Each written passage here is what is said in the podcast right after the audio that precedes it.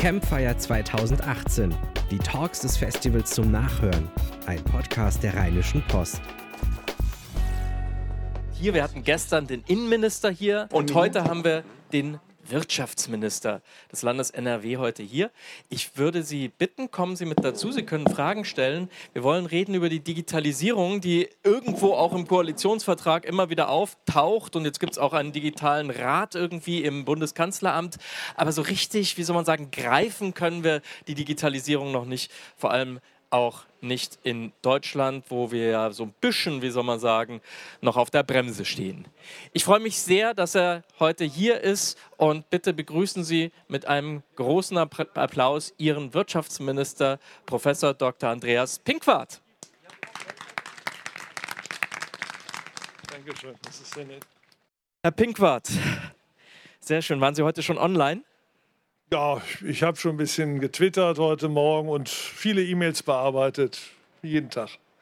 Äh, ist, das, ist das für Sie äh, Last? Äh, ist, das, ist das für Sie Spaß? Ist das für Sie Kür? Ist das für Sie ein Instrument? Ist das für Sie eine Spielwiese? Wie würden Sie so Ihre, Ihre Online-Tätigkeit äh, äh, beschreiben? Ja, das bringt eine enorme Beschleunigung der Arbeitsmöglichkeiten. Ich will vielleicht mal ein bisschen lebenspraktisch das sagen.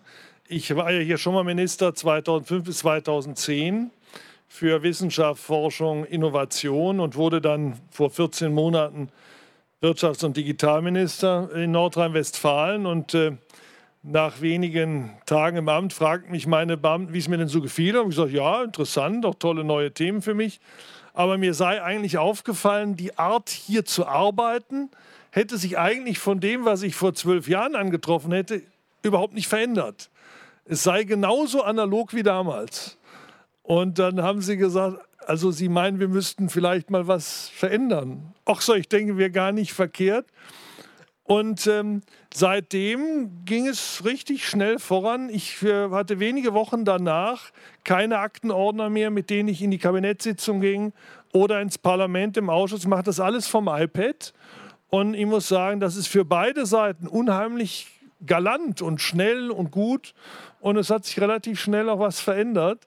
Äh, und äh, es, es, erleichtert uns vieles, auch für die Beamten. Und die nehmen das auch gerne auf, aber natürlich auch an anderen grundlegenderen Themen. Aber nur mal allein, dass sie sehen, wie sich Dinge auch verändern können und äh, wie sehr das auch die Arbeitsweise verändert. wenn ich Vorträge halte und zwar ist alles papierlos geworden und das macht es auch für mich viel angenehmer. Haben Sie den Eindruck, dass sich die Menschen schneller digitalisiert haben als viele staatstragende Organisationen und, und äh, ja, Einrichtungen. Ja, auf jeden Fall. Ich meine, ich habe das ja als äh, Hochschulrektor und Lehrstudienhaber die letzten Jahre auch gesehen. Die jungen Menschen sind einfach viel weiter. Das ist halt. Nur die Jungen?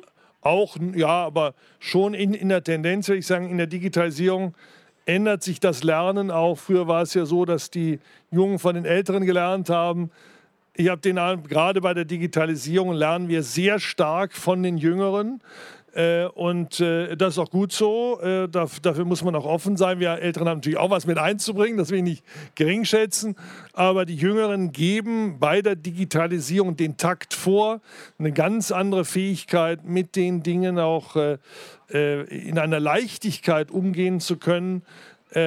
Davon können wir nur lernen und versuchen, Schritt zu halten. Und da würde ich schon sagen, hat sich bei den, gerade bei den jungen Menschen, vieles, was sie persönlich machen oder was sie in ihrem eigenen Umfeld machen, von dem deutlich differenziert, was sie in der Schule antreffen, in der Hochschule, im Beruf antreffen oder auch im öffentlichen Leben. Da gehen die Geschwindigkeiten zum Teil noch erheblich auseinander.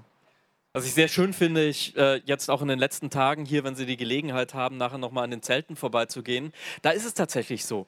Da sehe ich ganz viele junge Menschen vorne sozusagen an der Bühne, an den Computern, an den Monitoren und im Zelt selber sitzen tatsächlich schon vorangeschrittene Altersgruppen und lassen sich von den Jungen sozusagen so ein bisschen auch in die digitale Welt ähm, einführen, erklären und, und man merkt, wie das beiden Seiten beiden Seiten nutzt und großen Spaß macht. Absolut. Also ich kann nur sagen, mein, mein Sohn, der ist jetzt 20 Und die letzten Jahre war es so, wenn ich am Wochenende hatte ich immer dann die Gelegenheit, mich mit ihm intensiver zu unterhalten, als das montags der Fall war. Und äh, da, da habe ich also ich unglaublich auch viel von ihm gelernt. Und montags kam ich dann und habe dann den für IT-Verantwortlichen immer zu mir gebeten und gesagt, machen wir das schon mal was? Und dann sagt er nach einiger Zeit schon, ach, haben Sie wieder mit Ihrem Sohn gesprochen? ja. ja, und so ist das. Das sind dann nochmal ganz anders. Und der hat mich natürlich, mein Sohn, noch ein bisschen dann herausgekitzelt. Nicht? Und so, hab, macht er das schon? Habt ihr darüber mal nachgedacht und so? Und das war für mich unglaublich äh, wertvoll. Meinen Sie, ist Berlin vielleicht auch deshalb in Deutschland und sogar in der Welt, wenn man ins Silicon Valley schaut, dann hört man da Berlin immer als attraktiven Standort. Ist das so etwas, was Berlin einer Stadt wie, wie, wie Köln, Düsseldorf oder auch meinetwegen auch München voraus hat? Dass man da so eine Art, wie soll man sagen, Spielwiese eher hat, wo die Generationen, wo die unterschiedlichen, ähm, ja auch Ethnien zusammenkommen und voneinander lernen können, dass man hier, wie wir das hier versucht haben mit Korrektiv und der Rheinischen Post, so eine Art Marktplatz auch der Ideen zu schaffen. Ja, das, ich, ich weiß gar nicht genau. Also wenn man sich zum Beispiel mal anguckt, wie analog die Berliner Stadtverwaltung arbeitet, muss dieser Digital-Hype äh, der tatsächlich gelebt wird in einer gewissen Szene in Berlin, zumindest an Teilen der Stadtregierung und vielleicht der Bundesregierung auch vorbeigegangen sein. Also da scheinen auch Welten aneinander vorbeizuleben, habe ich den Eindruck. Ähm, Berlin hat folgenden Vorteil. Berlin hat mit den Samwer-Brüdern sehr früh echte Entrepreneure gehabt, die im Bereich E-Commerce insbesondere unglaublich stark nach vorne gegangen sind. Sie haben auch sehr schnell sehr viel Geld verdient. Sie haben das Geld reinvestiert und, und immer wieder neue Unternehmen gegründet. Und äh, da, wo was ist, kommt meistens auch noch mehr hinzu. Dann haben sich die Venture Capitalists da auch angesiedelt. Ist sehr international geworden. E-Commerce ist sowieso sehr international. Damit sie die Geschäftsmodelle skalieren können, brauchen sie sehr viele internationale Mitarbeiter. Wir können das hier in äh, Düsseldorf so ein bisschen sehen bei Trivago. Das ist ja ein Unicorn, was wir hier im Rheinland haben. Äh, und äh, da funktioniert das ähnlich. Die sind über 60 Ländern der Welt aktiv. Das schaffen sie nur, indem sie Menschen aus den Zielländern zu sich holen. Die arbeiten hier alle in Düsseldorf und von hier aus bearbeiten sie den ganzen Markt in der Welt. Äh, das bringt hier natürlich eine enorme Internationalität auch nach Düsseldorf. Wenn es jetzt davon nicht nur eins gäbe, sondern viele mehr, dann hätten sie natürlich auch noch mehr Ecosystem in dem Bereich. Da ist Berlin sicherlich äh, in den letzten 15 Jahren ganz massiv vorangegangen. Man kann auch sagen, äh, ohne dass die Politik es besonders unterstützt hätte, es aus sich selbst heraus, sie hat es auch nicht behindert. Äh, und äh, jetzt treten wir aber in eine neue Entwicklung ein im Bereich Industrie 4.0 und, und andere Anwendungen. Und da wird es jetzt, gibt es ganz andere Geschäftsmodelle. Es gibt auch ganz andere Notwendigkeiten der Nähe zum Kunden. Und das ist dann weniger B2C als B2B, wie man so schön sagt.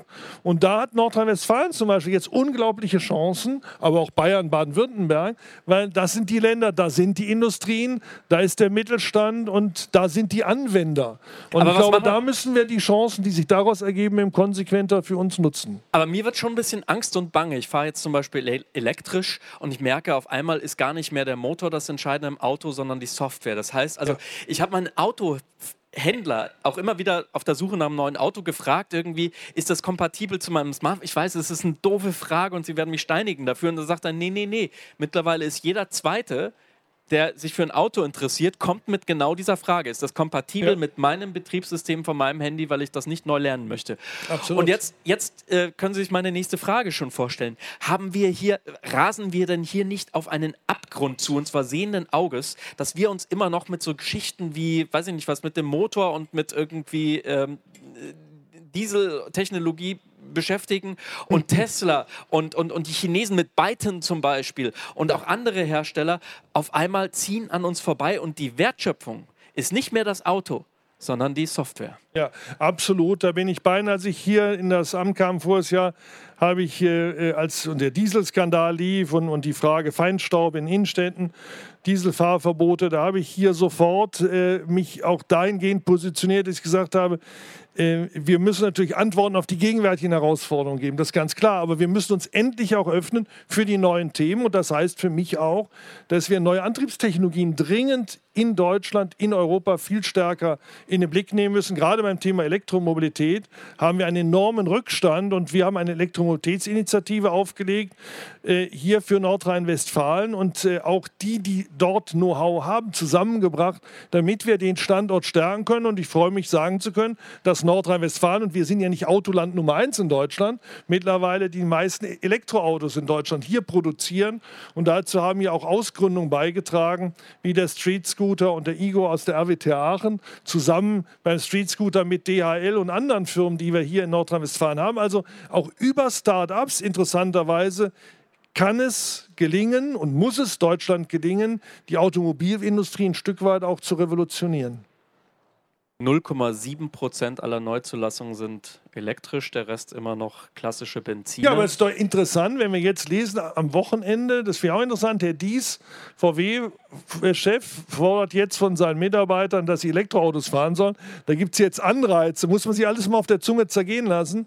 Äh, als ich damals Wissenschaftsminister war, hatten wir das Thema schon in Deutschland. Auch mit Frau Schawan zusammen haben wir überlegt, wie kriegen wir die Batterieforschung wieder nach Deutschland, weil in den 70er Jahren, das hat auch was mit unserer schrecklichen Vergangenheit im Dritten Reich zu tun, haben wir uns aus den Batteriethemen sehr weit zurückgenommen. Es gab keinerlei Elektrochemie mehr an unseren Universitäten. Und da haben wir äh, damals begonnen, damals also vor 10, 12 Jahren, und haben uns gefragt, wie können wir die in Deutschland wieder verankern?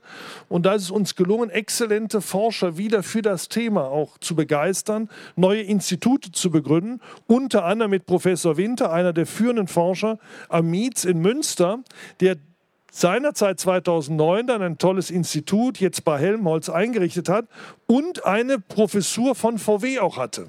Und kaum war ich im Amt, vorher habe ich ihn wieder besucht. Ich sage, Herr Winter, wie sieht es bei Ihnen aus? Und was machen Ihre Verbindungen zur Automobilindustrie? Ja, sagt er, 2012, 2013 hat uns VW mitgeteilt, wir haben kein Interesse mehr dran, da müssen wir nicht weiter forschen. Äh, also da, da muss man wirklich sagen, da hat die deutsche Automobilindustrie, das muss man leider festhalten, den, den Zug der Zeit völlig verkannt äh, und äh, geglaubt, man könne sich auf die Verbrennungstechnologie alleine stützen. Sie ist weiter wichtig, ist gar keine Frage. Aber wir brauchen Offenheit bei Elektromobilität, aber auch bei Wasserstoff, Batteriezelle. Hier sind ähm, äh, viele ähm, äh, Brennstoffzellen, hier sind viele Möglichkeiten da.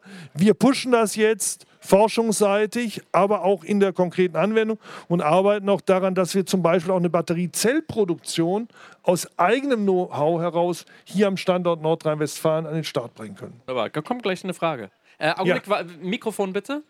Haben wir ein Mikrofon bitte?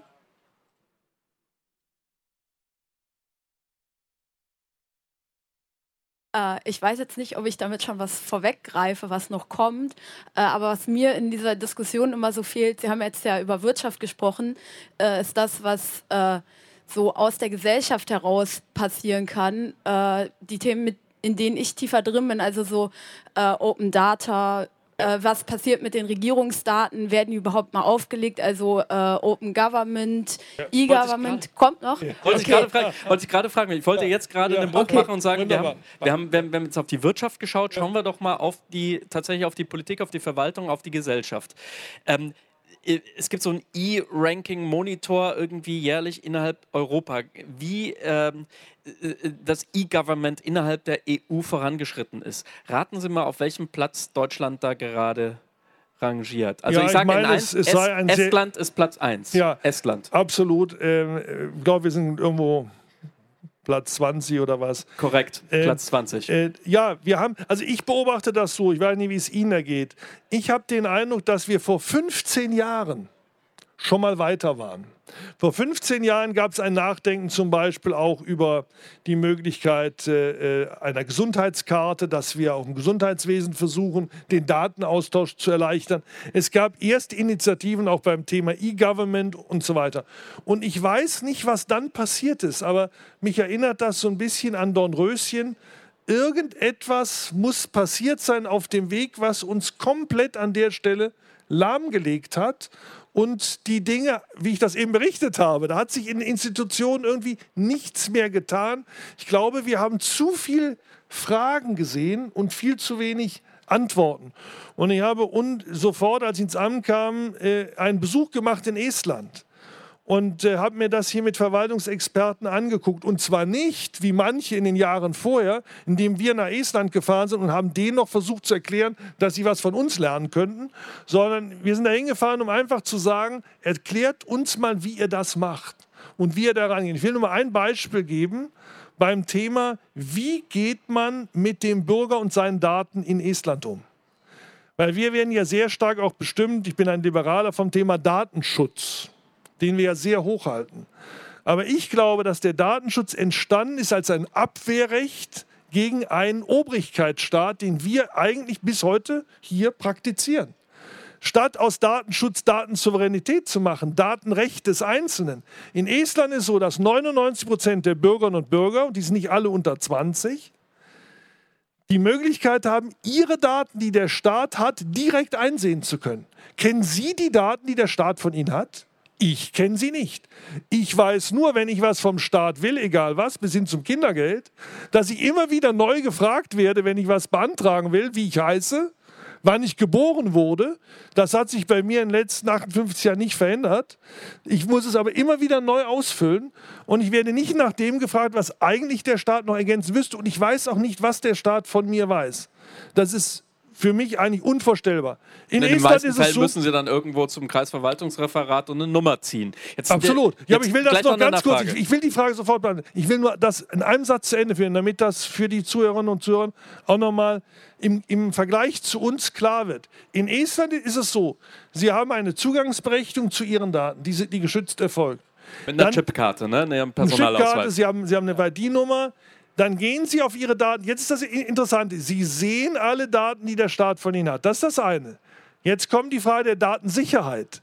Sie sehen alle Zugriffe, die staatliche Stellen auf Ihre Daten vorgenommen haben. Und das finde ich bemerkenswert. Das ist nämlich Datenschutz, im, in dem Sinne auch der Datentransparenz. Sie wissen, was mit Ihren Daten geschieht und das wissen wir nicht. Deswegen glaubt man, uns besonders schützen zu müssen. Aber das ist natürlich dann für die Digitalisierung eine letztlich äh, äh, nicht überwindbare Hürde, um die Chancen der Digitalisierung für die Bürger, Bürger auch wirklich nutzbar zu machen. Und jetzt kommen wir zu Ihrer Frage. Glaube, es ist eher eine, eine Anmerkung und es ist jetzt wahrscheinlich auch sehr stark subjektiv. Das heißt, ich weiß nicht, ob andere das auch so sehen, ähm, aber gefühlt äh, ist für mich, dass diese Diskussionen gerade immer an der falschen äh, Ecke, also am falschen Ende anfangen. Mhm. Wir, wir reden irgendwie über Digitalisierung in der Gesundheit oder zentral irgendwie alle Daten einzusehen, die der Staat äh, die, der, die irgendwie der Staat äh, von dir hat.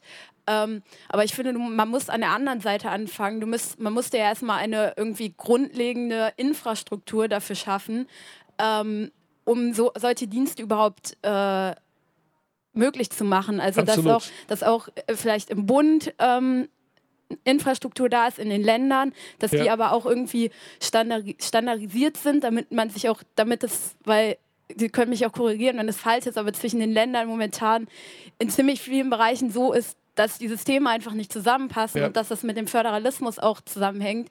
Und ich finde, wir müssen auf der anderen Seite anf anfangen. Klar, Infrastruktur, das ist halt nicht so, da kann man nicht so schöne Basswörter draus machen und ist nicht, äh, ist nicht so gut, wenn wieder eine Wahl ansteht, da kann man nicht so gut mit auf Stimmenfang geh gehen. Aber das ist halt die Grundlage dafür, also eine irgendwie Infra Infrastruktur, auf Absolut. der man dann die verschiedenen Dienste aufbauen kann. Und wenn man das dann gut, handwerklich gut macht, dann äh, ist es, glaube ich, einfacher, als wenn man bei jedem Dienst wieder einzeln von der falschen Richtung anfängt. Haben Sie ja. das mal in Estland, ja. Dankeschön, ja. haben Sie sich das mal in Estland angeschaut, wie die das dort machen? Ja, absolut. Äh, nun haben die natürlich nicht unsere komplizierte äh, föderale Struktur. Sie sind ja viel kleiner. Sie sind ja so groß wie, ein bisschen größer als, als Köln sozusagen. Ähm, da das macht aber in der digitalen Welt keinen Unterschied, ob sie eine Daten, ein Datenpaket verschicken oder eine Million. Das da ist, haben Sie äh recht, nur alles hat seine Genese und wir haben natürlich eine ganz andere Genese. Ja, das muss man ja sehen. Wir müssen ja aus dem System, aus dem wir kommen, in das neue System übergehen und das schaffen wir nur, und da bin ich bei Ihnen, vielleicht darf ich erst antworten, bevor Sie die nächste Frage stellen, äh, dass wir Strukturen dafür schaffen müssen. Und da haben Sie recht, das ist jetzt nicht so publikumswirksam vielleicht, aber dringend notwendig. Wir machen das mit Portalen, mit auch einem Portalverbund, über den wir auch verschiedene Länder zusammenführen können. Nur das muss gemacht werden. Ich will Ihnen ein Beispiel geben. Wir haben hier äh, vergangenen Sommer mit der Zielrichtung, mehr Start-ups nach Nordrhein-Westfalen zu holen oder hier mehr Gründern das Leben leichter zu machen, gesagt, wir wollen das bürokratiearme erste Jahr. Da haben wir die jungen Leute, die Gründer, Gründerinnen und Gründer gefragt, wo drückt der Schuh? Und ein Thema war, warum kann ich mein Gewerbe nicht vom Sofa anmelden? Warum muss ich da zum Gewerbeamt hinlaufen und erstmal Nummer ziehen und warten und so weiter? Dann haben wir das Thema uns angeguckt und haben festgestellt, Stichwort 15 Jahre. Dann sagten mir die Beamtinnen und Beamten, daran arbeiten wir schon seit 15 Jahren. Seit zehn Jahren gibt es sogar schon eine Mustersoftware, aber wir haben das mit den Kommunen und Kammern und dem Land irgendwie nicht durchsetzen können, weil es zu viele Widerstände gab. Dann haben wir nochmal einen neuen Anlauf gestartet und sind hingegangen und haben an einem Portal, das wir dankenswerterweise durch die EU schon hatten, nämlich den einheitlichen Ansprechpartner, den wir digital übersetzt hatten, über dieses Portal jetzt auch ein Gewerbeportal anlegen können, das zum 1. Juli an den Start gegangen ist. Darüber können Sie jetzt landesweit Ihr Gewerbe online in Nordrhein-Westfalen anmelden. Das geht absolut unkompliziert und schnell und wird auch von allen Kommunen und Kreisen und den Kammern in Nordrhein-Westfalen unterstützt. Und das ist nicht selbstverständlich. Das ist überhaupt nicht selbstverständlich, dass das auch eine breite Unterstützung findet, dass jetzt gemacht werden kann. Und jetzt kommt der nächste Schritt. Wir sind die Ersten in Deutschland, die das jetzt so möglich gemacht haben. Jetzt hat der Bund gesagt, dass, dann seid ihr doch Modellprojekt für Deutschland, macht das doch auch für die anderen Länder mit. Und jetzt arbeiten wir an einem Portal, Gewerbeportal, was dann kompatibel ist mit allen anderen Bundesländern und insofern auch Unternehmen, die jetzt zum Beispiel in Nordrhein-Westfalen arbeiten aber auch eine Tochtergesellschaft in, in Bayern anmelden wollen, auch auf demselben Portal diese Möglichkeit haben. Also diese Portallösungen bieten uns eine riesige Chance, weil die Digitalisierung eigentlich keine Grenzen kennt, wenn man das System klug macht. Nur wir müssen ja in unserem sehr differenzierten System auch sehen, dass alle mitgehen können und auch alle mitmachen. Und ähm, deswegen sind wir im Moment dabei, dies aufeinander abzustimmen und einfach auch mal loszulegen und das Risiko einzugehen, dass so ein Portal am Anfang vielleicht auch mal ruckelt und es mal ein paar Anfangsprobleme gibt. Ähm, wir sind jetzt am Start und bauen das weiter aus. Ich denke, das ist eine, eine tolle Chance. Und daneben werden wir für die Bürgerinnen und Bürger das Serviceportal, was es schon gibt, erweitern und auch im Verbund mit äh, den anderen Ländern und dem Bund öffnen, damit sie auch andere Themen, die sie beim Einwohnermeldeamt erledigen, demnächst auf ihrem Portal äh, dann machen können in 15 Jahren dann. Nein, nein, nein, nein. nein. nein ich möchte, ich habe ja gezeigt, ja. wir reden nicht nur, wir handeln. Also ich meine, schneller ja. als in zwölf Monaten sowas an den Start zu bringen nach einer Wahl, äh, das ist jedenfalls schon mal, glaube ich, ganz, wir, ganz gut. Wir drücken uns allen ganz fest die Daumen, Herr, Herr Professor Pinkwart. Ähm, wir sind hier auf dem Journalisten- und Medienfestival und sehr viele Journalisten, Medienmacher sind hier unter uns und ähm, wir alle wissen, die Medien haben ähnlich wie die Parteien ein kleines Problem. Ne? Die, immer weniger Leute irgendwie abonnieren eine Zeitung, sind äh, teilaktiv äh, der Politik. Da, da, da erodiert gerade etwas. Und ähm, ich möchte auch auf die Arbeitsplätze zu sprechen kommen, denn wenn Sie jetzt in den Medienhäusern fragen, was sind so die, die, die, die, die Berufe, die Sie dringend brauchen, dann gibt es eigentlich immer nur eine Ding, wir brauchen dringend Software, Entwickler und Coder, vielleicht noch ein paar Designer und Social Media Redakteure, aber letzten Endes haben wir tatsächlich einen eklatanten, wie soll man sagen, ja, auch hier äh, Nachwuchsmangel an, an, an, an, an Programmierern und Leuten, die sich mit Computern und Netzwerken gut auskennen. Was, was, was, was, was tun sie? Sie kommen aus dem Hochschulbereich, aber diesen, diesen Hunger, den können wir auf Jahre, Jahrzehnte gar nicht, gar nicht stillen. Und das Problem ist, ja dann, dass wir tatsächlich, wer soll denn dann die Autos programmieren in Zukunft? Wer soll denn dann tatsächlich die Wertschöpfung in 10, 15, 20 Jahren von NRW denn überhaupt leisten, wenn wir überhaupt noch nicht einmal die Coder mehr aus Indien oder wo das früher mal diskutiert worden war, herkommen, weil die gar keinen Bock haben, hier nach Köln zu kommen? Und wenn Sie nach Chemnitz schauen, dann glaube ich, haben wir auch da ein ganz anderes Problem, dass die Leute sagen, nee, da trauen wir uns gar nicht hin. Ja, Chemnitz kommen wir vielleicht gleich nochmal separat dazu. Für, für Nordrhein-Westfalen muss man erstmal sagen, ähm, ist das, was sie als an, an Herausforderung darstellen, eher eine riesige Chance. weil wir ja gesehen haben, Sie haben Berlin erwähnt, in den letzten Jahren, auch bei der Digitalisierung, aber bei anderen Themen, hatte Nordrhein-Westfalen immer noch ein Stück Rückstand gehabt. Wenn wir uns die Arbeitslosigkeit ansehen, dann ist die immer noch mit zwei Punkten höher als im Durchschnitt Deutschlands. Äh, und das ist ja eine riesige Herausforderung. Ich komme gerade aus Gelsenkirchen, da hatten wir einen, einen ähm, Business äh, Brunch gehabt toll besucht war mit spannenden Firmen, aber da ist noch mehr zu tun. Da sind wir noch zweistellig. Wir haben der, ja gestern über Thyssen, ThyssenKrupp diskutiert. Da ging es auch ab. Ja. Ja, so, also wir haben noch eine große Themen in Nordrhein-Westfalen. Aber, und jetzt kommt es, wir haben die dichteste Wissenschafts- und äh, Forschungslandschaft Europas. Wir haben über 700.000 Studenten hier. Jedes Jahr machen über 25.000 junge Menschen hier im Bereich Informatik, Mathematik ihren Abschluss und sind die letzten Jahre, weil wir die Themen hier nicht so beschleunigt angegangen sind, wie wir uns das jetzt vorgenommen haben, eher abgewandert in Richtung Süddeutschland oder auch Berlin oder Hamburg. Und jetzt, wo sie merken, dass es eben hier auch entsprechende Angebote gibt, wo es hier entsprechende Möglichkeiten gibt, bei Start-ups, im Mittelstand, bei großen Unternehmen, die sich transformieren, dann verlassen die nicht unser Land, sondern sie bleiben hier. Und es ist zunehmend ein Standortfaktor auch für Unternehmen von außerhalb geworden, nach Nordrhein-Westfalen zu kommen, weil sie hier die Talente finden, die sie in Stuttgart, München oder Berlin gar nicht mehr antreffen. Ich habe unlängst die, die Freude gehabt, an der Ruhr-Universität Bochum ein Forschungszentrum eines großen Automobilherstellers mit eröffnen zu können. Da geht es um die Zug, das digitale Auto der Zukunft. Die starten mit 400 Forschern, die sie da haben, Entwicklern, und bauen das auf über 1000 aus. Und da habe ich mit der Geschäftsführung dieses ähm, Digitalunternehmens gesprochen und gefragt, warum denn Bochum? Und da haben die gesagt, ja gut, zunächst hatten wir ja überlegt, nach Stuttgart zu gehen. Dann haben wir aber festgestellt, in Stuttgart gibt es keine klugen Köpfe mehr um die klugen Köpfe nach Stuttgart zu holen, gibt es keinen bezahlbaren Wohnraum mehr. Und wenn wir den auch noch finden würden, haben wir keine Forschungs- und Gewerbeflächen mehr hier in Stuttgart, sodass wir uns gesagt haben, wenn wir alles das, was wir brauchen, um das nach vorne zu bringen, hier nicht finden, dann gehen wir doch gleich dahin, wo all das relativ gesehen noch gut verfügbar ist. Und dann sind die nach Bochum gegangen. Und ich kann Ihnen versichern, dieserlei Ansiedlung werden wir nicht nur einmal erleben, sondern die werden wir mehrfach erleben. Und äh, das bringt Nordrhein-Westfalen auch die große Chance, nach vorne zu gehen und im Wettbewerb aufholen zu können.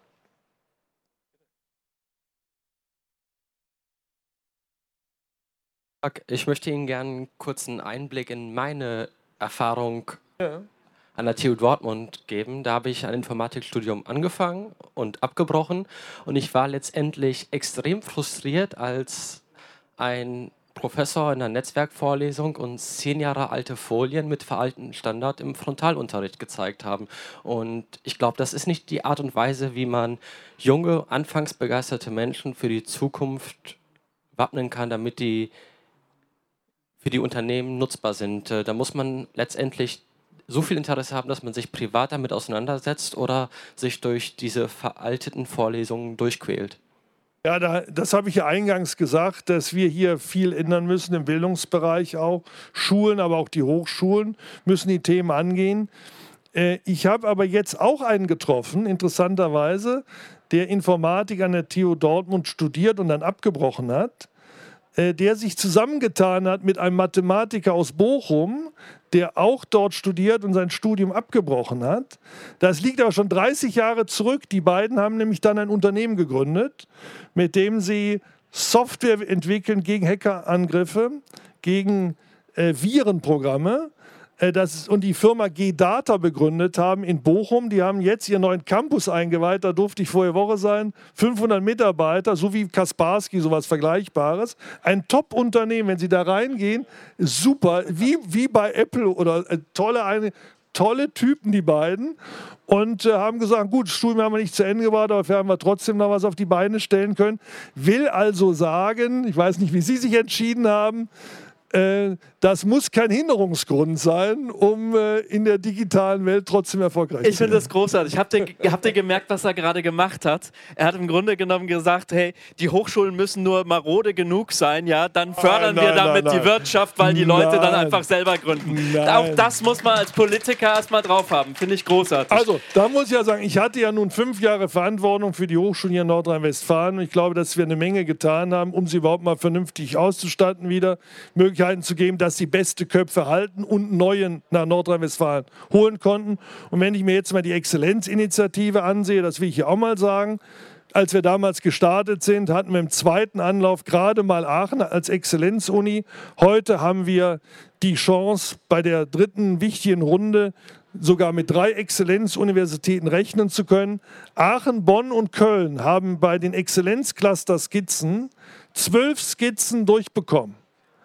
Die, drei Mün die beiden Münchner gerade mal sechs und die drei Berliner zusammen neun. Das zeigt, welche Exzellenz wir hier an unseren Universitäten haben. Und äh, ich kenne die Kolleginnen und Kollegen zum Teil auch sehr gut, treffe mich mit ihnen wieder. Das ist Weltspitze und zwar nicht nur in der Forschung, sondern auch in der Lehre. Und wenn ich mir das ansehe, was wir auch im Bereich künstliche Intelligenz, wir treffen uns morgen Nachmittag bei der Kollegin Pfeiffer-Pönskin, hier an Know-how in Nordrhein-Westfalen haben, da brauchen wir uns überhaupt nicht zu verstecken. Und äh, deswegen äh, glaube ich, dass wir äh, hier noch große Chancen haben in der Digitalisierung unsere Stellung auszubauen. Das müssen wir nur selbstbewusst angehen, stärken, gezielt stärken und den Umbau der Hochschulen des Bildungssystems natürlich mutig auch weiter voranzutreiben. Jetzt wissen wir auch, wir haben jetzt über die föderalen Strukturen und die Hemmnisse gesprochen. Wir haben über die Lehre gesprochen, die hier in Deutschland tatsächlich immer noch einen sehr, sehr guten Ruf hat, auch wenn man in Amerika äh, auf, äh, äh, äh als Deutscher kommt, da hat man äh, tatsächlich gute Karten, einen Job zu kriegen. Und dann sind wir genau bei dem Punkt. Da sind wir nämlich äh, genau bei dem Punkt. Viele dieser Exzellenzabgänger, ähm, die gehen gehen dann aber früher oder später in die USA, weil sie von dort aus einfach leichter ihre, ihre Geschäftsidee sozusagen in den Weltmarkt kriegen und da geschieht hier noch sehr wenig. Wenn Sie äh, sagen, also wenn Sie sich Stanford anschauen, ja, dann führt unmittelbar von Stanford eine, eine, eine Straße, die nennt sich Sand Hill Road und die ist links und rechts gespickt von, äh, von, von, von Investoren, Venture Capital Firmen und so weiter. Und wenn Sie hier auch in Berlin fragen, dann was wünscht ihr euch von Deutschland? Dann sagen die alle, es ist ein Witz, was wir an Geld in unsere Unternehmen, in diese digitalen äh, Startups stellen. Wie wollen Sie es schaffen? Sie haben gesagt, okay, die Forschung, die ist schon mal okay. Aber jetzt fehlt ja sozusagen, jetzt, jetzt müssen Sie den, jetzt müssen das Bäumchen gießen mit Geld. Wo kommt dieses Geld her? Ja, das Geld kommt von denen, die schon erfolgreich sind. Äh, und äh, da müssen sie, und das ist ein deutsches Problem ein wenig, sind ja auch eine Neidkultur. Wir neiden ja auch denen, die erfolgreich sind, den Erfolg ein Stück weit ab. Das gilt erst recht für jene, die auch aus der Wissenschaft heraus erfolgreich sind. Und zwar nicht nur bei Publikationen, sondern die auch Geld verdienen. Und äh, äh da müssen wir einfach ein bisschen mutiger sein. Äh, und äh, Erfolg zulassen. Äh, ich habe das mit den Samwer-Brüdern in Berlin erzählt. Ja, die Samwer-Brüder, wie sind die heftig auch durch die Medien kritisiert worden? Was ist da alles geschrieben worden? Spiegel, Stern, Titelseiten. Die wurden als Gangster zum Teil auch, auch porträtiert. Copycats. Ja, Copycats und so weiter. Ich will mich gar nicht zum Geschäftsmodell im Detail der Samwer-Brüder hier äußern. Ich weiß auch nicht, ob das wirklich erfolgreich sein würde oder nicht. Ich habe nur in Erinnerung, weil ich mich schon ein paar Jahre mit den Themen beschäftigen darf, wie sehr Amazon über auch eine ganze Zeit kritisiert worden ist. Da haben Ökonomen gesagt, das kann überhaupt nicht funktionieren. Man kann nicht 20 20 Jahre lang nur Verluste machen. Solche Unternehmen werden nicht überleben können. Und schauen Sie sich heute mal die Marktbewertung von Amazon an. Eine Billion Dollar Marktwert. Eine riesige Krake hat sich entwickelt und schöpft jetzt die Gewinne ab, die sie sich erarbeitet haben über Verluste, die ihre Kapitalgeber mitgegangen sind. Und, und wenn, wenn das bei uns in Deutschland stattfindet, dann werden die, die das betreiben, sofort in die Ecke gestellt. Oh, das ist aber ganz suspekt, dass die da Verluste vielleicht machen, dass das vielleicht nicht erfolgreich sein könnte. Ohne die Samwer-Brüder gäbe es die Berliner Start-up-Szene nicht. So müssen wir die Lage mal beschreiben. Sie haben Geld verdient, sie haben es reinvestiert. Diese Gründe haben wir zum Teil auch in Nordrhein-Westfalen, aber noch viel zu wenig. Wir haben jetzt den Innovationspreis an Professor Riesner, den NRW-Innovationspreis Lebenswerk an Professor Riesner vergeben. Ein Forscher der Heinrich-Heine-Universität. Er war unglaublich erfolgreich als Forscher, hatte tolle Schüler und hat mit seinen Schülern Unternehmen wie Kiagen begründet. Heute über 5000 Mitarbeiter weltweit am Nasdaq gelistet und er ist hingegangen und hat seine Aktien, die er am Unternehmen hat, zum Teil gehalten, zum Teil verkauft und in neue Unternehmen investiert. Aber er teilt es auch sein Lebensglück mit unserer Gesellschaft, indem er eine Stiftung gründet und Millionen an die Heinrich-Heine-Universität zurückgegeben hat, um dort Forscher zu unterstützen, anderen wieder zu helfen, auch Start-ups zu werden. Und das ist genau die Stanford-Kultur. Da gibt es Leute, die verdienen Geld, aber sie teilen es auch mit der Gesellschaft, aber vor allem, indem sie es in junge Unternehmen reinvestieren. Wir sehen es in Aachen mit tollen Gründungen aus der Hochschule, wo Professoren auch mit reingehen und das gestalten und Unternehmer auch werden dürfen.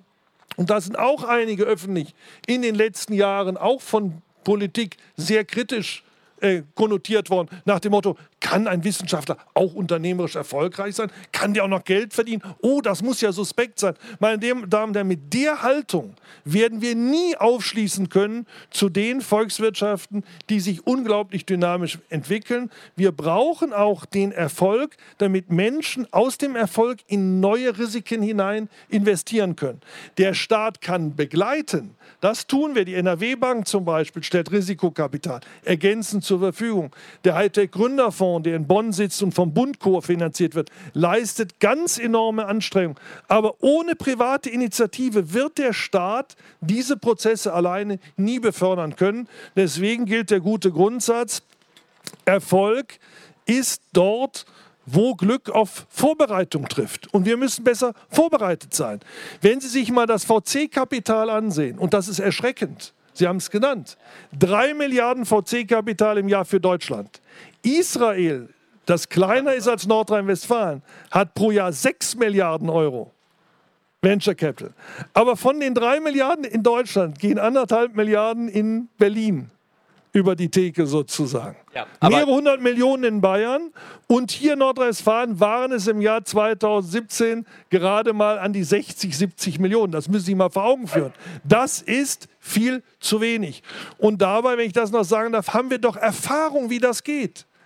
Meinen Sie, die Thyssens, die Krupps, die, der Friedrich Bayer 1861 in Barmen gegründet, Weltkonzerne begründet, die konnten nur auch mit Venture Capital ihre Sachen an den Start bringen. Und die haben sich auch zusammengetan mit den erfolgreichen Unternehmern der industriellen Revolution. Und diese Kultur müssen wir für Nordrhein-Westfalen, für Deutschland auch stärker leben. Und äh, ich bin zuversichtlich, dass uns das auch besser gelingt. Und wenn das dann zusammen mit bester Forschung und guten Ideen Fahrt aufnimmt, dann ist das eine self-fulfilling prophecy. Jetzt möchte ich noch einen letzten Punkt, dann machen wir nochmal Fragerunde auf. Noch einen letzten Punkt, Sie haben es gerade genannt, äh, Startup-Kultur, Israel, USA, andere Länder.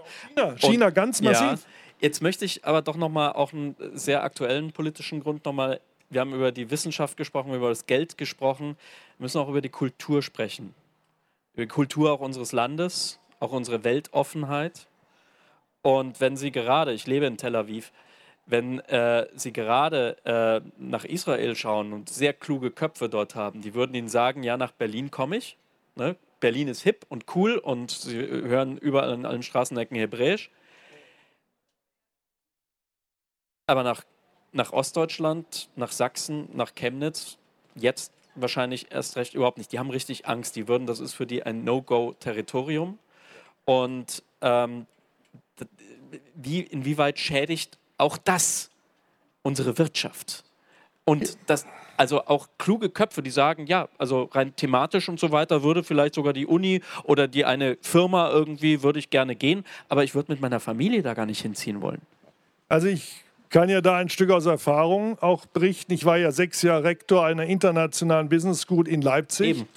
Wir haben äh, mehr als 50 Prozent unserer Studenten dort sind internationale Studenten aus der ganzen Welt. Und äh, wir haben es ja in Leipzig vor einigen Jahren auch mit Legida zu tun gehabt, die dann montags demonstrierten, dann unverschämterweise auch noch mit dem Plakat Wir sind das Volk. Also sie versuchten den gleichen Anspruch geltend zu machen wie diejenigen, die 89 für die friedliche Freiheitsrevolution auf die Straßen gegangen waren. Und da musste man sich dann entscheiden in Leipzig, wie man darauf antwortet. Und anders als in Dresden gab es in der Stadtbevölkerung Leipzigs sehr schnell einen starken Konsens der unterschiedlichen Gruppierungen zu sagen, das lassen wir uns so nicht gefallen. Wir stehen für die Mitte dieser Gesellschaft ein, für Demokratie und Weltoffenheit und wir gehen auf die Straße. Erste Demonstration von Ligida, damals noch mit Pegida zusammen, hatten die 5000 Demonstranten. Wir, sage ich mal, wir im Sinne der friedlichen Menschen, der Weltoffen, wir hatten 30.000 auf der Straße. Da waren wir total begeistert, haben gesagt, so, den haben wir es jetzt gezeigt, hier geht's lang. Dann haben wir lernen müssen, das war der erste Montag, aber nicht der letzte, sondern die Gida hatte sich einfallen lassen, jeden Montagabend zu laufen. Und dann passiert Folgendes, da müssen wir höllisch aufpassen. Die Mitte der Gesellschaft, die ist mobilisierbar, aber nicht jeden Montag. Ja, dafür sitzen wir viel zu komfortabel, wie ich gerade hier im Sessel. Und dann mussten wir aufpassen, dass die, wenn die weiter, die liefen dann jeden Montag, das ist zermürbend für eine Bürgergesellschaft, weil wir haben ja alle, andere, alle was zu tun. Ja, jeden Montagabend, jeder ist woanders in dieser pluralen Gesellschaft. Und die sind gegangen. Und da haben wir auch dank einiger sehr kluger Leute, ich sage das immer so ein bisschen belustigend, waren noch einige Spät-68er dabei, AStA-Vorsitzende an westdeutschen Hochschulen, die da in Ämtern waren, Pfarrer, andere, die noch wissen, wie man Demonstrationen organisiert. Ja, das muss man können. Ich sage Ihnen eins, die digitale Welt, eine, eine sehr virtuelle Welt, die wird nicht virtuell entschieden, die wird auf der Straße entschieden. Das sehen wir jetzt wieder in Chemnitz. Die Digitalisierung liefert uns Instrumente, die reale Welt zu gestalten, also auch die Straße mit zu organisieren. Aber letztlich entscheidet sich unsere Demokratie nach wie vor, wie in der Französischen Revolution, auf der Straße, nicht im Internet sondern die Sichtbarkeit von Ihnen, von uns auf der Straße entscheidet, was ist die Meinung der Mehrheit, wer zeigt Haltung. Deswegen finde ich auch gut, dass Herr Maas jetzt aufruft und sagt aus dem Sofa raus, ich frage mich nur allen Ernstes, wenn ich mir überlege, 92, als die ersten Brandanschläge waren, hatten wir in Berlin sofort zwei Millionen Bürger in einer großen Demonstration dagegen. Wir haben uns die letzten Jahre viel zu oft viel zu viel bieten lassen als Bürgergesellschaft und haben nicht klar dagegen gehalten. Wir sind jedenfalls in Leipzig mit Tricks zum Teil, mit Tricks unterwegs gewesen, jeden Montag und haben versucht, deutlich zu in der Öffentlichkeit, die Mehrheit ist dagegen, gegen diese Demonstranten. Aber glauben Wir Sie ernsthaft, das dass eine Lichterkette heutzutage noch funktionieren ja, würde? Ja, die hat funktioniert. Hat ja, aber heute? Wunder ja, passen Sie auf. Eins ist passiert, wir haben das zwei Jahre gemacht und an einem Januar-Montagabend bei minus 20 Grad hatten wir immerhin noch 1750 Leute und die nur noch 400. Am nächsten Tag haben die eine Pressekonferenz gemacht, haben gesagt, wir hören jetzt auf zu laufen. Und so muss das sein, meine Damen und Herren. Und wir sind mit dem katholischen Priester, mit dem evangelischen Pfarrer, mit den Unirektoren gelaufen. Hinter uns hatten wir zum Teil den linken Block. Da sagte der katholische Priester, hoffentlich sieht der Vatikan das nicht, dass ich hier in dem Pulk demonstriere. Ist aber auch egal. Es geht einfach darum, wir müssen zeigen, diese Bürgergesellschaft lässt sich das nicht bieten, meine Damen und Herren. Und nur wenn wir dazu bereit sind, ein solches Zeichen zu geben, haben wir eine Chance, Grenzen aufzuzeigen. Neben anderem, was auch getan werden muss, gar keine Frage, sind ja auch Fehler, die passiert sind, die müssen auch aufgedeckt werden. Der Staat muss auch besser werden in seinem Handeln. Das will ich gar nicht kleinreden.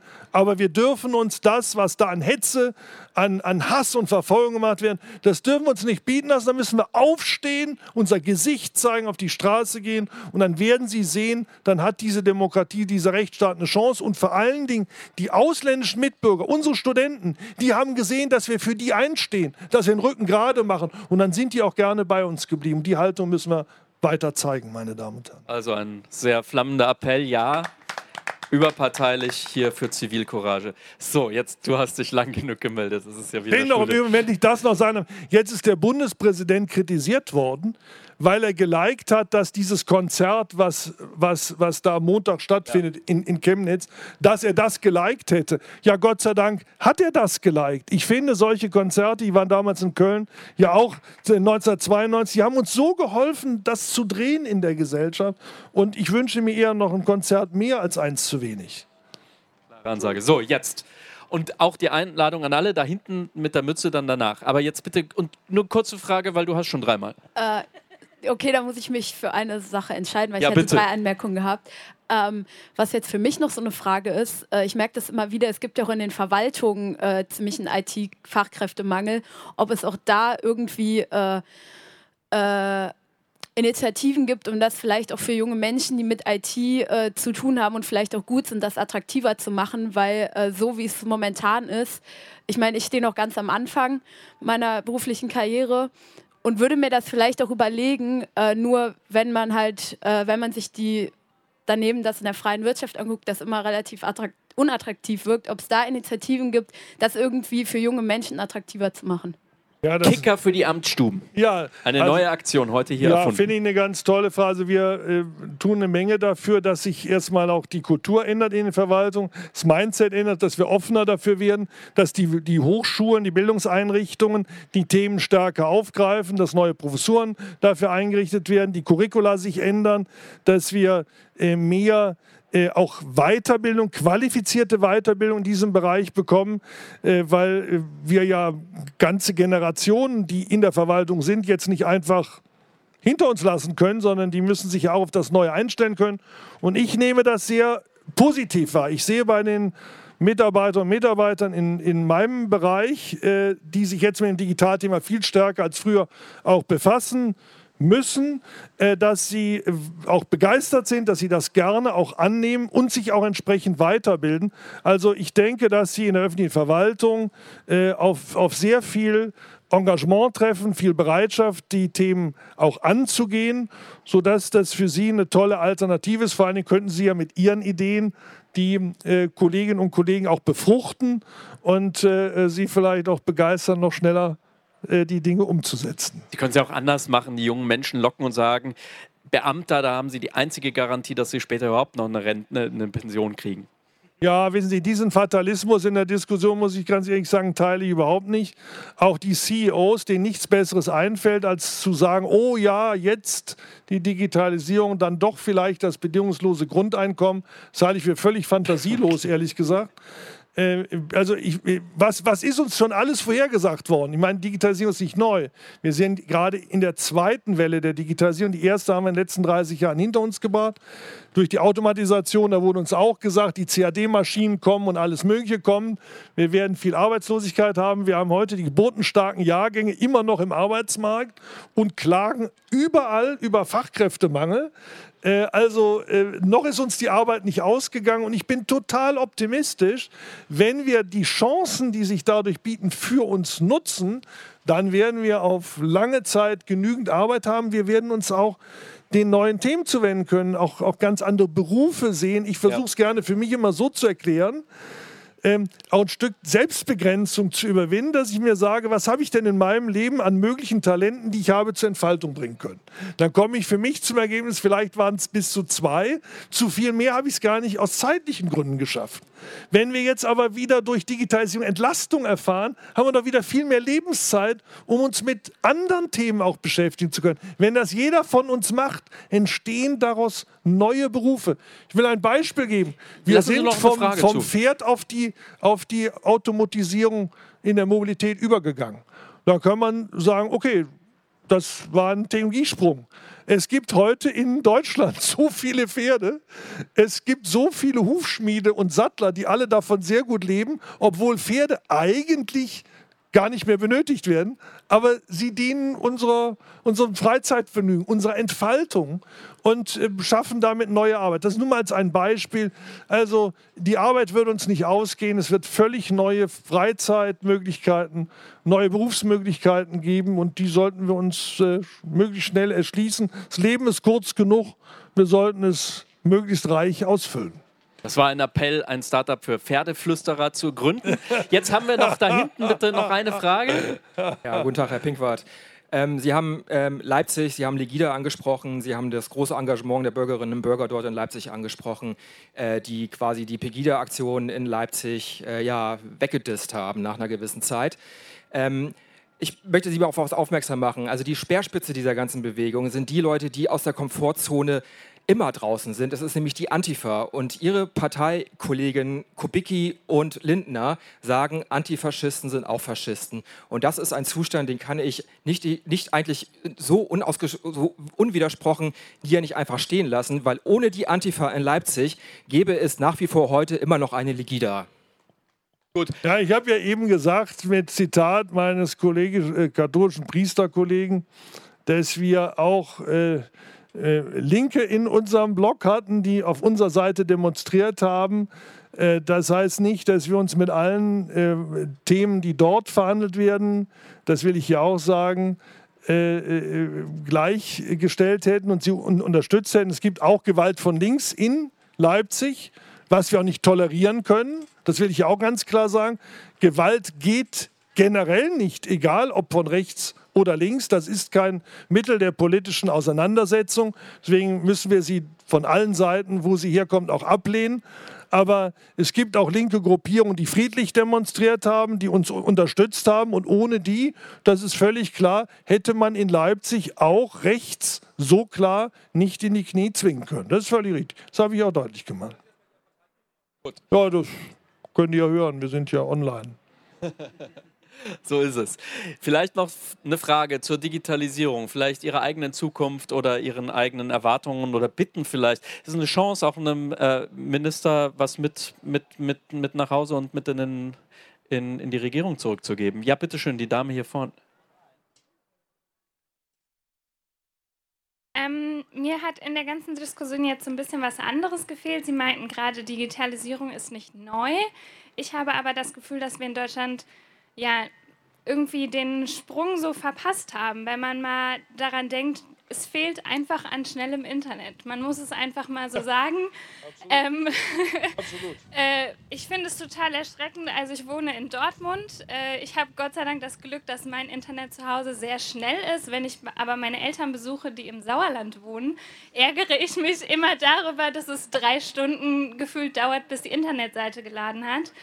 Ähm, ich kenne auch aus dem Ort, wo meine Eltern wohnen, äh, den Fall, dass es ein Industriegebiet gibt, wo die Leitungen so langsam sind, wo es aber einen Kundenservice gibt, wo man online bestellen kann und dann ruft ein Kunde im Kundenservice an, ja, auf der Internetseite da und das Produkt.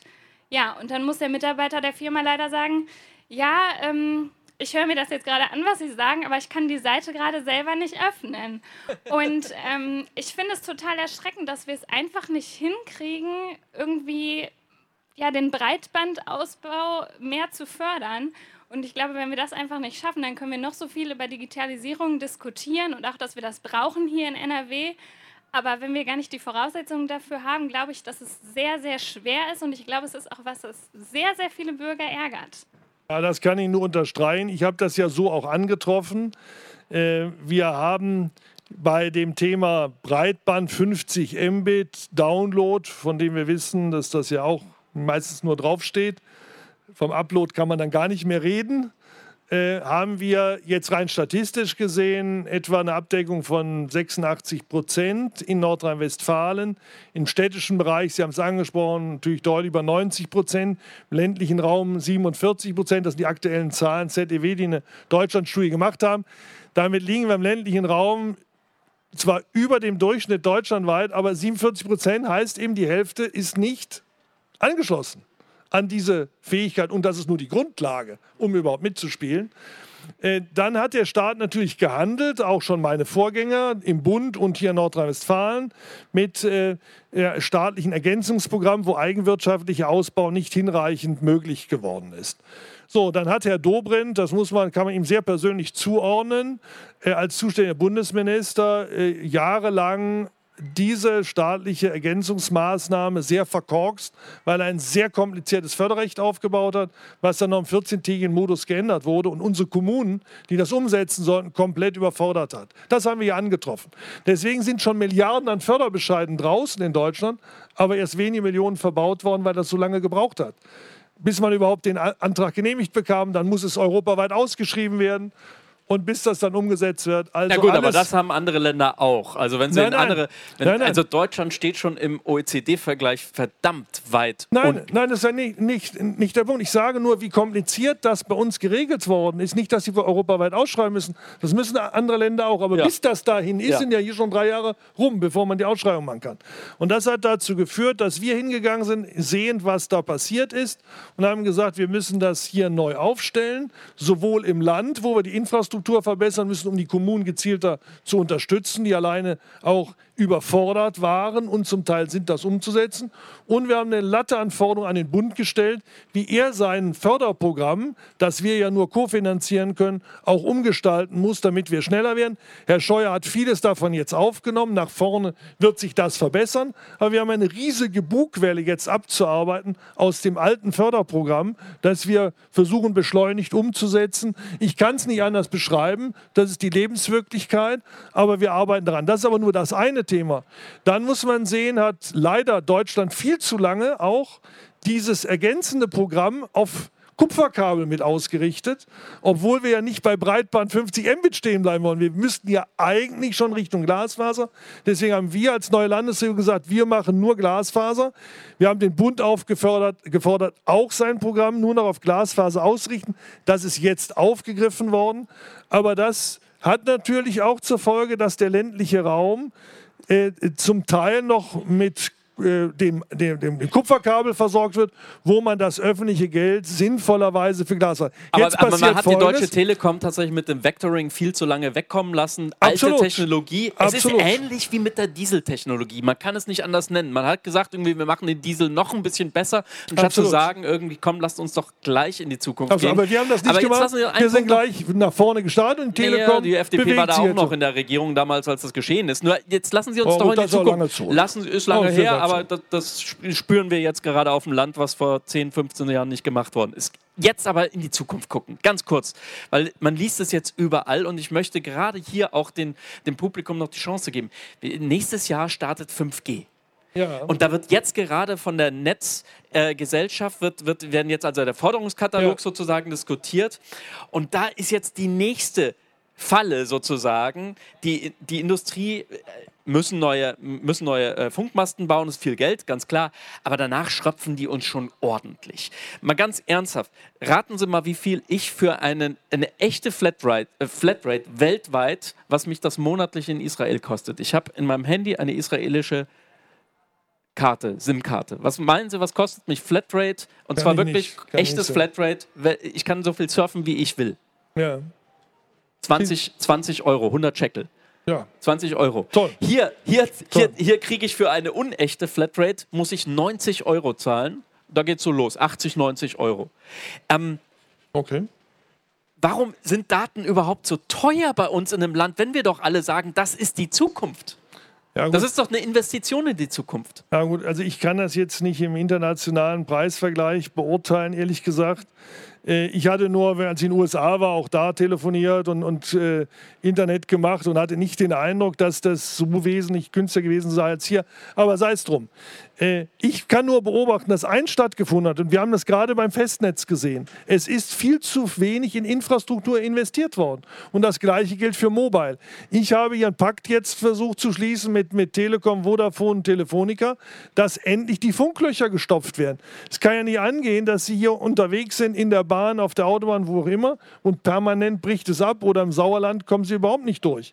Das heißt, wir sind ja bei 3G und 4G noch nicht mehr so ausgestattet, wie es notwendig wäre, damit wir an der ähm, äh, mobilen Telekommunikation teilnehmen können. Das haben wir jetzt hier erreichen können, dass mehr investiert wird, auch durch die Unternehmen in die Infrastruktur. Und das Gleiche muss bei 5G auch kommen. Aber da muss man eben auch den Staat nochmal kritisch hin- hinterfragen. Andere Länder, möglicherweise war das in Israel ähnlich, in China war es jedenfalls so, da weiß ich es, als dort die Lizenzen vergeben wurden, hat der Staat eben nicht Milliarden eingestrichen, sondern hat auf die Erlöse verzichtet und dafür hohe Auflagen gemacht, dass in der Fläche auch ausgebaut wird. Hier hat der Staat bei den UMTS-Erlösen, waren es gar 100 Milliarden damals, sich selbst die Kassen voll gemacht. Dann hatten natürlich die Unternehmen wenig Möglichkeiten, aber auch wenig Auflagen, in die Fläche zu investieren. Das darf uns nicht nochmal passieren. Es geht doch nicht darum, dass der äh, Staat sich jetzt noch versucht, reich zu machen, sondern es geht doch darum, dass wir endlich die Infrastruktur bekommen, die wir brauchen und das so schnell wie möglich. Dann haben wir hiermit mit Blick auf die Uhr vielleicht einen neuen FDP-Wahlkampfslogan geboren. Früher hieß es, glaube ich, Rasen für die Rente. Morgen heißt es Roaming für die Rente. Professor Andreas Pinkwart, vielen Dank, dass Sie hier waren. Dankeschön. Und Sie sind vielleicht noch ein bisschen, da schauen Sie sich um. Das sind wirklich ganz spannende Zelte. Da passiert wirklich eine Menge. Und die Leute sind hier zum Anfassen und Sie hoffentlich auch. Gehen Sie noch, schlendern Sie mit uns noch eine Runde und äh, hoffen darauf, dass wir uns dann nächstes Jahr hier wiedersehen. Dankeschön. Ganz herzlichen Dank. Vielen Dank. Ihnen einen schönen Tag. Danke. Keine Lust auf die nächste Folge zu warten? Neue Themen gibt's rund um die Uhr auf rp-online.de.